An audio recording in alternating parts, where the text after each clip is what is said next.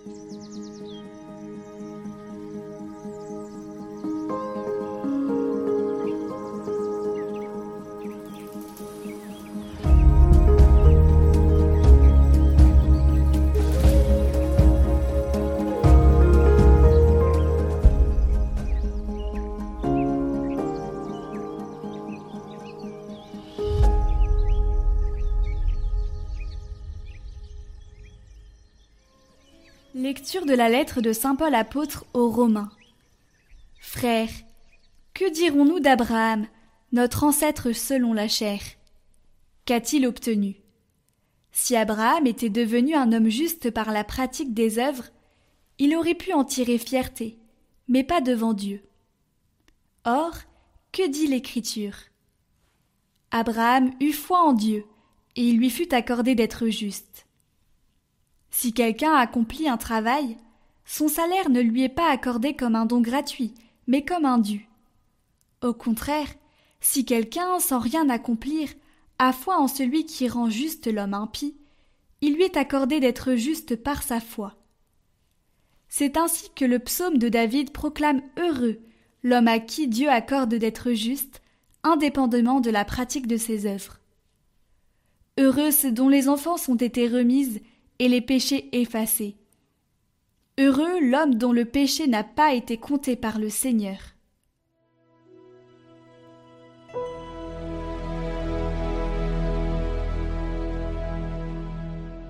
Tu es un refuge pour moi.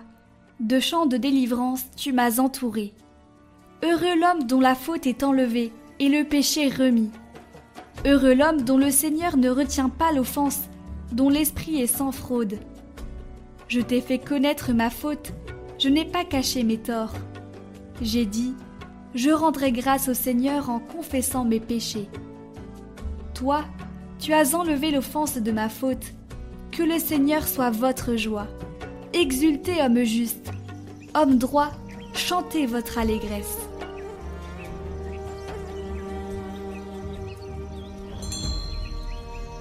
Évangile de Jésus-Christ selon Saint Luc. En ce temps-là, comme la foule s'était rassemblée par milliers au point qu'on s'écrasait, Jésus, s'adressant d'abord à ses disciples, se mit à dire Méfiez-vous du levain des pharisiens, c'est-à-dire de leur hypocrisie.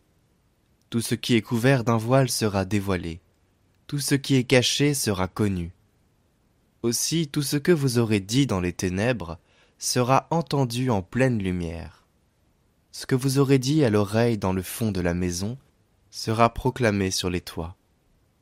Je vous le dis à vous, mes amis, ne craignez pas ceux qui tuent le corps, et après cela ne peuvent rien faire de plus. Je vais vous montrer qui vous devez craindre. Craignez celui qui, après avoir tué, a le pouvoir d'envoyer dans la géhenne. Oui, je vous le dis, c'est celui-là que vous devez craindre. Est-ce que l'on ne vend pas cinq moineaux pour dessous? Or pas un seul n'est oublié au regard de Dieu. À plus forte raison, les cheveux de votre tête sont tous comptés. Soyez sans crainte, vous valez bien plus qu'une multitude de moineaux.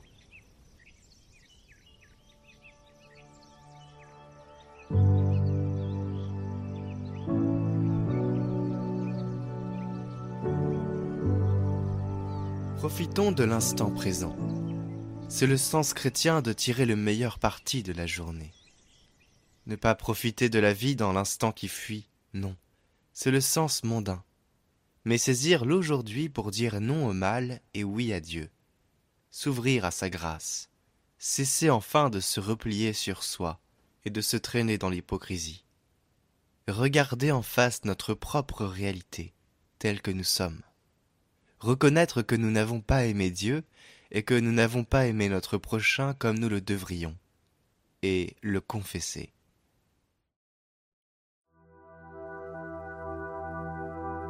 de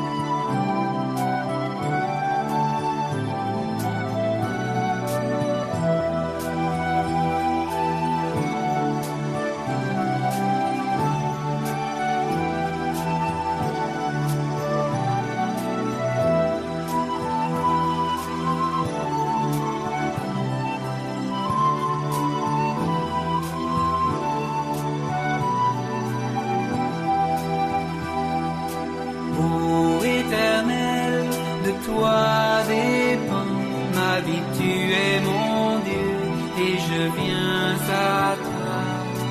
Je te bénis,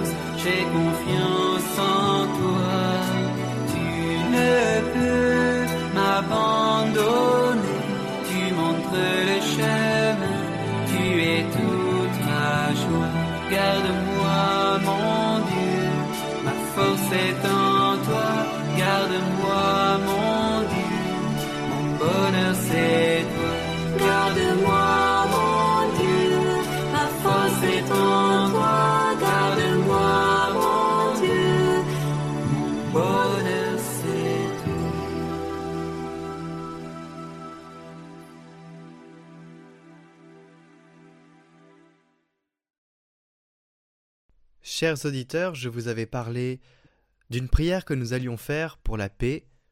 Elle est en lien en description, en haut à droite. C'est un chapelet. C'est un chapelet pour la paix avec la prière de Fatima, inspiré aussi par la prière des chrétiens pour la paix. Je vous invite à faire ce chapelet plusieurs fois, à le répéter tant que la guerre frappera nos pays.